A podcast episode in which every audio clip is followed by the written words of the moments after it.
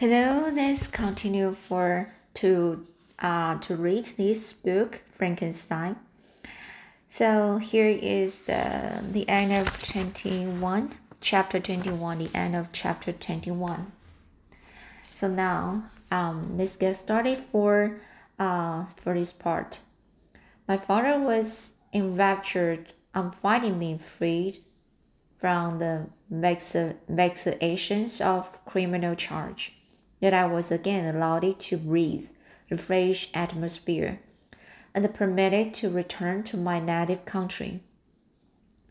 I did not participate in these feelings, for to me the walls, the walls of a dungeon or a palace were alike hateful. The cup of life was poisoned forever, and although the sun shone upon me, as upon the happy and the gay of heart, I saw around me nothing but a dense and frightful darkness, penetrated by no light but the glimmer of two eyes that glared upon me. Sometimes they were the expressive eyes of Henry, languishing, uh, languishing in death. The dark orbs nearly covered by the lids and the long black blemishes that fringed them. Sometimes it was the watery, cloudy eyes of the monster, as I first saw him in my chamber at in at Ingolstadt. My father tried to awaken in me the feelings of, of affection. He talked of Geneva, which I should soon visit, of Elizabeth and Ernest, but these words but these words only drew deep groans from me. Sometimes, indeed, I felt a wish for happiness and thought, with melancholy delight, of my beloved cousin, or longed, longed with a devouring uh, maladie du pays to see once more the blue leg and the rapid Rhone that had been so dear to me in early childhood. But my general state of feeling was torpor, in which a person, prison was as welcome a residence as the, the divinest, divinest. So it's uh, the word divine, divinest thing in nature and these figs were seldom interrupted but, but by but by uh, petro, pedro, uh, paroxysms of anguish and despair. So this sentence is these figs were seldom interrupted but by paroxysms of anguish and despair. At these moments, I've often endeavored, endeavored to put an end to the existence I loathed. I loathed, loathed. Um, and it required unceasing attendance and vigilance to restrain me from committing some dreadful act of violence. Yes, one duty remained, remained to me, that recollection of which finally triumphed over my selfish despair. It was necessary that I should return without delay to Geneva, there to watch over the lives of those I so fondly loved, and to lie in wait for a murderer, that if any chance led me to the place of his con concealment, or if he he dared again to blast me by his presence, I might with unfailing, un, unfailing aim put an end to the existence of the monster's image which I had endued with the mockery of a soul still more monstrous. My father still desired to delay our departure, fearful that I could not sustain the fatigues of a journey for I was a shattered rake, the shadow of a human being. My strength was gone. I was a mere skeleton, and the fever, night and day, preyed upon my wasted frame.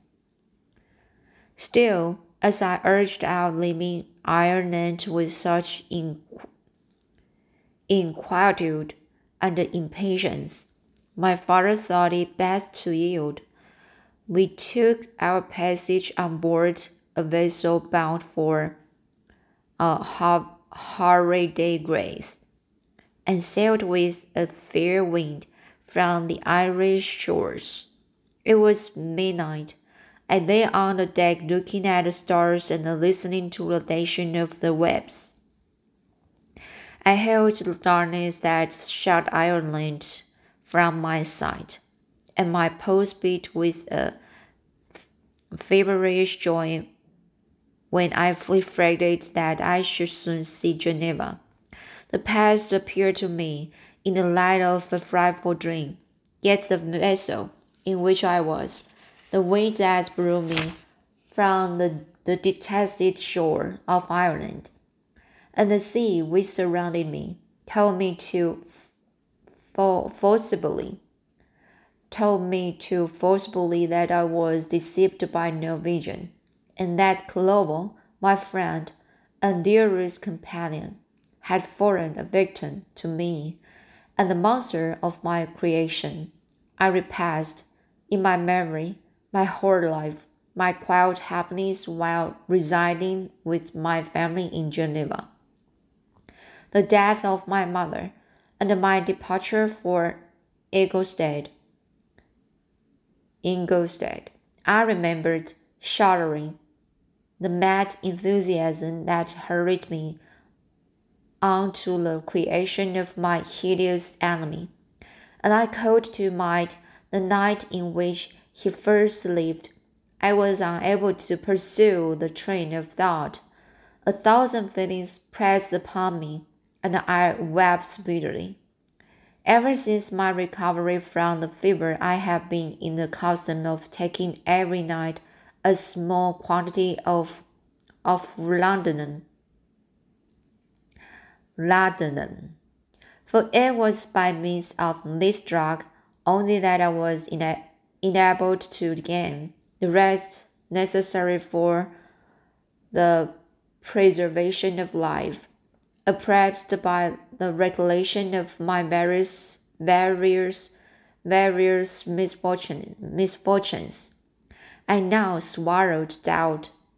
I now swallowed double my usual quantity and they soon slept profoundly. But sleep did not afford me res- respite. Respite, sorry, did not afford me respite from thought and misery. My dreams presented a thousand objects that scared me. Towards morning, I was possessed by a kind of nightmare. I felt the fiend's grasp in my neck, and I could not free myself from it. Groans and cries rang in my ears. My father, who was watching over me, perceiving my restlessness, awoke me. The dashing waves were around, the cloudy sky above. The fiend was not here. A sense of security, a feeling that a truce was established between the present hour and the ir- irresist- irresistible uh, disaster, disasters, disasters future imparted to me a kind of calm forgetfulness of which the human mind, the human mind is by its structure pecu- peculiarly susceptible. So this is a chapter 21. So here now, um, uh, his father, Frankenstein's father, Frankenstein's father, uh, just uh, help him have help Frankenstein to to return his country and uh, met him happier and uh, to help her help him to um uh, recover his energy and and also uh, recover uh, his his mental con- condition. Alright, so now let's go on chapter 22. The voyage came to an end. We landed and proceeded to Paris. I soon felt that I had overtaxed my strength, and that I must repose before I could continue my journey. My father's care and attentions were were indef- indefatigable, in the indefa- uh, sorry sorry sorry is um indefatigable indefatigable uh, so my father's care and attentions were indefatigable but he did not know the origin of my sufferings and sought sought an erroneous methods to remedy the incur- incurable ill. He wished me to seek amusement in society. I abhorred the face of men. Oh, not abhorred.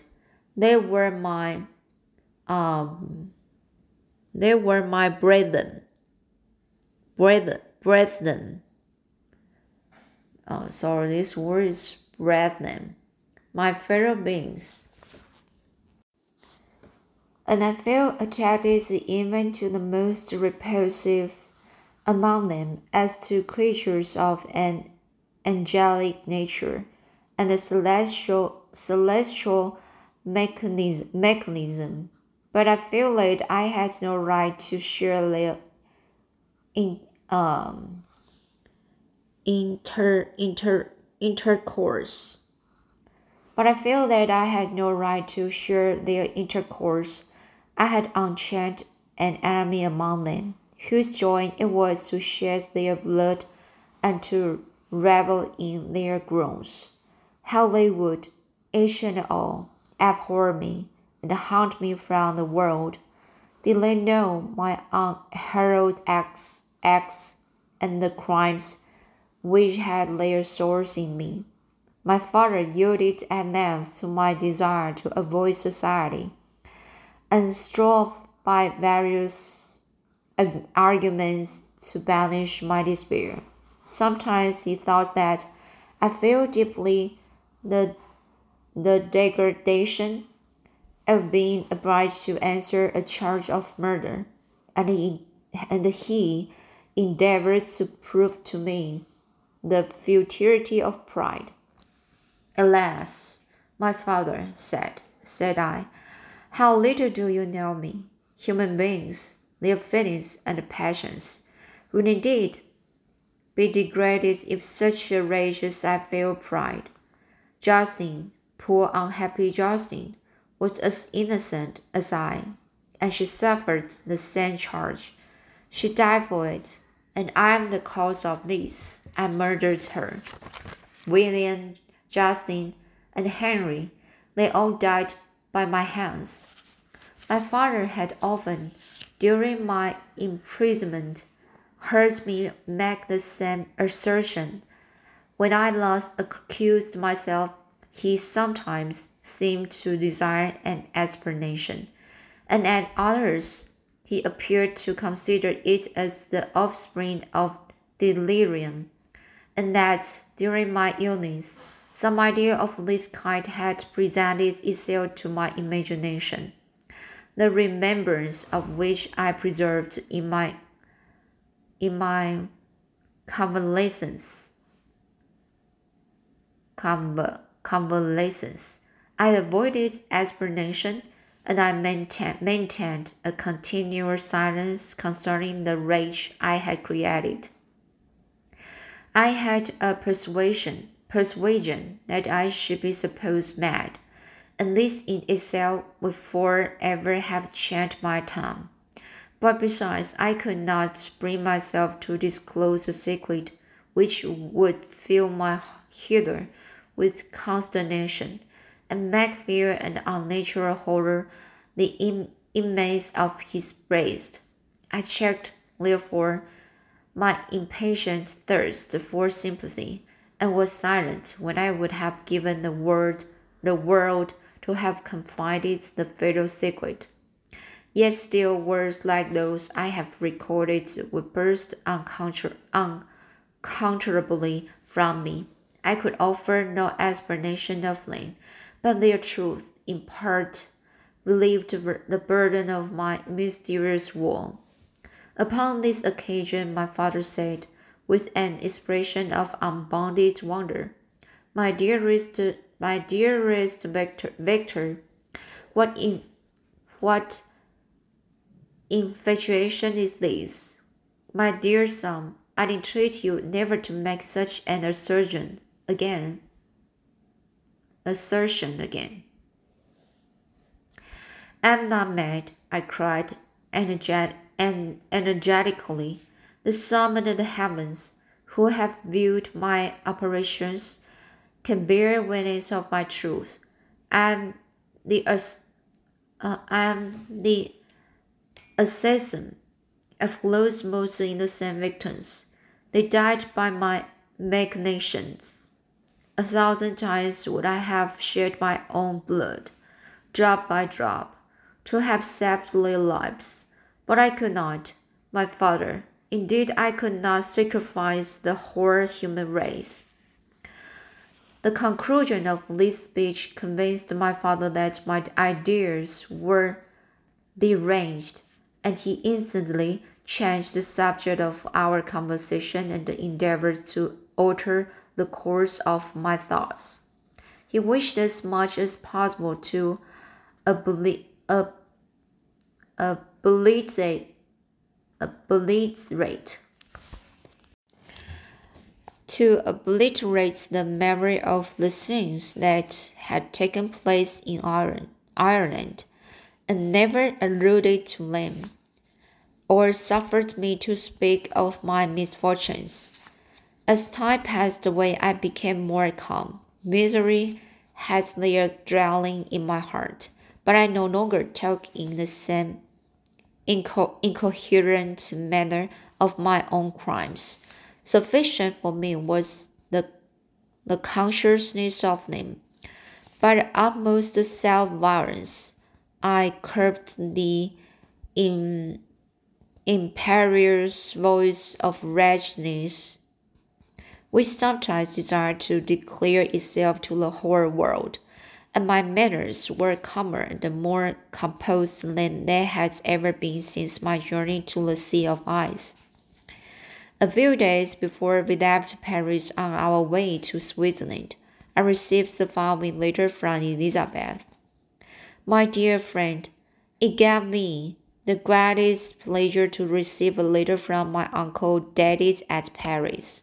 You are no longer at a formidable distance, and I may hope to see you in less than a fortnight.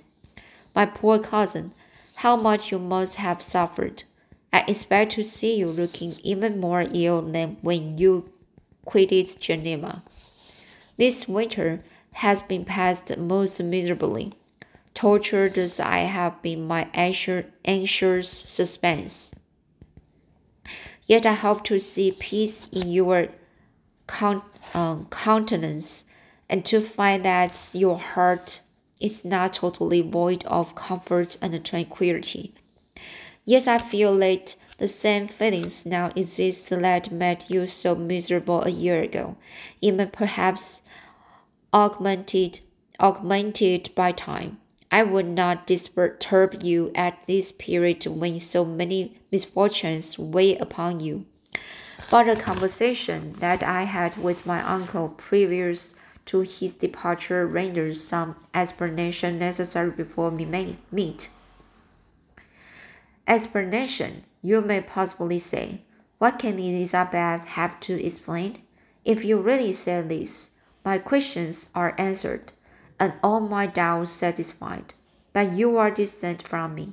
It is possible, it is possible that you may dread, and yet be pleased with this explanation, and in the probability of this being the case. I dare not any longer postpone writing what? During your absence, I have often wished to express to you, but have never had the, co- the courage, cur- courage to begin. You will know, Victor, that our union has been the very plan of your parents ever since our infancy. We were told this when young, and told to look forward to it as an event that would certainly take place. We were affectionate playfellows during childhood, and I believe dear and valued friends to one another as we grew older. But as brother and sister often entertained a a lively affection towards each other without desiring a more intimate union. May not such also be our case? Tell me, dearest Victor, answer me. I conjure you, by our mutual happiness with simple truth, do not love another. You have traveled, you have spent several years of your life at Ingolstadt I confess to you, my friend, that when I saw you last autumn, so unhappy, flying to solitude from the society of every creature, I could not help supposing, supposing that you might regret our connection, and believe yourself bound in honor to fulfill the wishes of your parents, they oppose themselves to your in, incline, inclinations. But this is false reasoning. I confess to you, my friend, that I love you, and that in my every dreams of of futurity, of future futurity. Futurity, you have been my constant friend and companion, but this it is your happiness I desire, desire as well as my own when I declare to you that our marriage would render me eternally miserable unless it were the dictate of your own free choice. Even now, I weep to think that, born down as you are by the cruel, cruelest misfortunes, you may stifle, stifle by the word honor, on hope of that love and happiness which will alone restore you to yourself. I, who have so disinterested an affection for you, may increase your miseries, miseries tenfold by being an obstacle to your wishes. O Victor, be assured that your cousin and the playmate has too sincere a love for you not to be made miserable by this supposition. Be happy, my friend, if you obey me in this one request, remain satisfied that nothing on earth will have the power to interrupt my tranquility. Do not let this letter disturb you. Do not answer tomorrow, or the next day, or even until you come. If it will, will give you pain, my uncle will send me news of your health. And if I see but one smile on your lips when we meet, occasioned by this or any other ex exertion of mine, I should need no other happiness.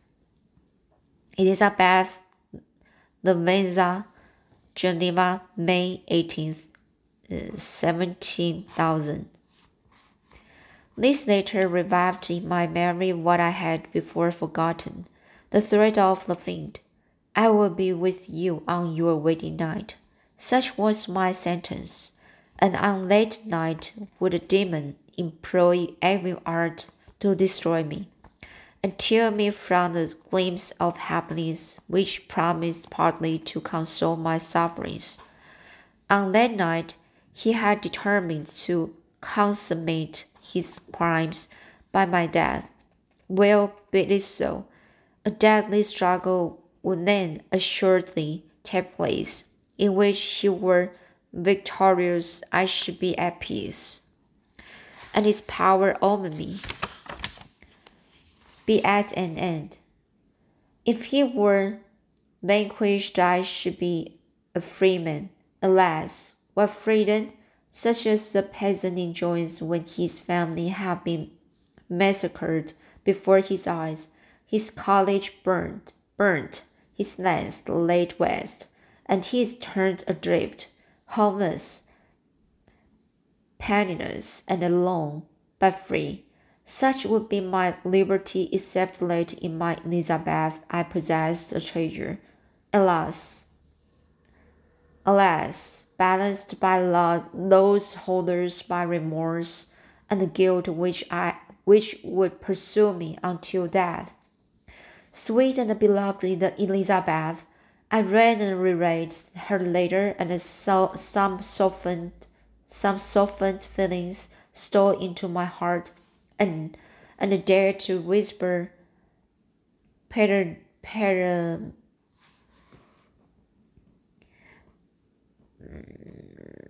so this word is uh paradise paradise paradise paradise paradise paradise uh, circle so these words let me check so to whisper paradise paradisiacal, whisper paradisiacal dreams of love and joy. But the apple was already eaten, and the, the angels, the angels' arm, bear to drive me from all hope. Yet I would die to make her happy. If the monster executed his threat, death was inevitable Yet again, I considered whether my marriage would hasten my fate. My destruction might indeed, might indeed arrive a few months sooner. But if my torture, tor torturer should suspect that I postponed it, influenced, influenced by his malices, he would surely find other, and perhaps, perhaps more dreadful, means of revenge. He had vowed to be with me on my wedding night, yet he did not consider that threat as binding him to peace in the meantime. Felt as if to show me that he was not yet satiated with blood. He had murdered Clerval, Clerval, Clerval immediately after the in, enunciation of his threats. threats. I resolved therefore that if my immediate that if my immediate union with my cousin would conduce either to hers or my father's happiness, my adversary's designs against my life should not retard it a single hour. In this state of mind, I wrote to Elizabeth. My letter was calm and affectionate. I fear my beloved girl. I fear, my beloved girl, I said, little happiness remains for us on earth. Yet all that I may one day enjoy is centered in you. Chase away your idle fears. To you alone do I concentrate my life and my endeavors for contentment. Contentment, content, contentment. I have one secret, Elizabeth, a dreadful one. When revealed to you, it will cheer your frame with horror, and then, far from being surprised at my misery, you will only wonder that I survived what I have endured. I will confide this tale of misery and terror to you the day after our marriage should take place, for my sweet cousin there must be perfect confidence between us. But until then, I conjure you, do not mention or allude, it, allude, it, allude to it. This I most earnestly entreat, and I know you will comply. In about a week after the arrival of, Lisa, of Elizabeth's letter, we returned to Geneva. The, the sweet girl welcomed me with warm affection, yet tears were in her eyes as she beheld my, my emaciated frame and the feverish cheeks. I saw a change in her also. She was thinner and had lost much of that heavenly vivacity that had before charmed me, but her gentleness and soft looks of compassion made her a more fit companion for one placed and miserable as I was. The tranquillity which I now enjoyed did not endure. Mary brought malice with it, and when I thought of what had passed, a real insanity possessed me. Sometimes I was furious and burnt with rage. Sometimes I low and despondent. I neither spoke nor looked at anyone, but sat motionless, bewildered by the multitude of miseries that overcame me. Elizabeth alone had the power to draw me from these fix. Her gentle voice would soothe me when transported by passion, and inspire me with human feelings when sunk in torpor. She wept with me and for me. When reason re returned, she would re remonstrate and endeavor to inspire me with resignation. Oh, it is well for the, unfor the unfortunate to be resigned, but for a guilty there is no peace. The agony of remorse position, uh, the agony of remorse poison the, the luxury there is otherwise sometimes found in indulging the excess of grief. Soon after my arrival, my father spoke of my immediate marriage with, with Elizabeth. I remained silent. Have you, then, some other attachment? None on earth. I love Elizabeth and look forward to our union with delight.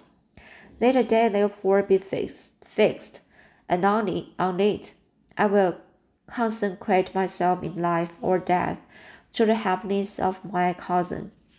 My dear Victor, do not speak thus. Heavy misfortunes have befallen us, but let us only cling closer to what remains, and transfer our love for those whom we have lost to those who yet live. Our, our circle will be small, but bound close by the ties of affection and mutual misfortune. And when time shall have softened your despair, new and dear objects of care will be born to replace those of whom we have been so cruelly deprived. Alright, so that's it today. It's uh, let me see. It's the middle section of the chapter 22.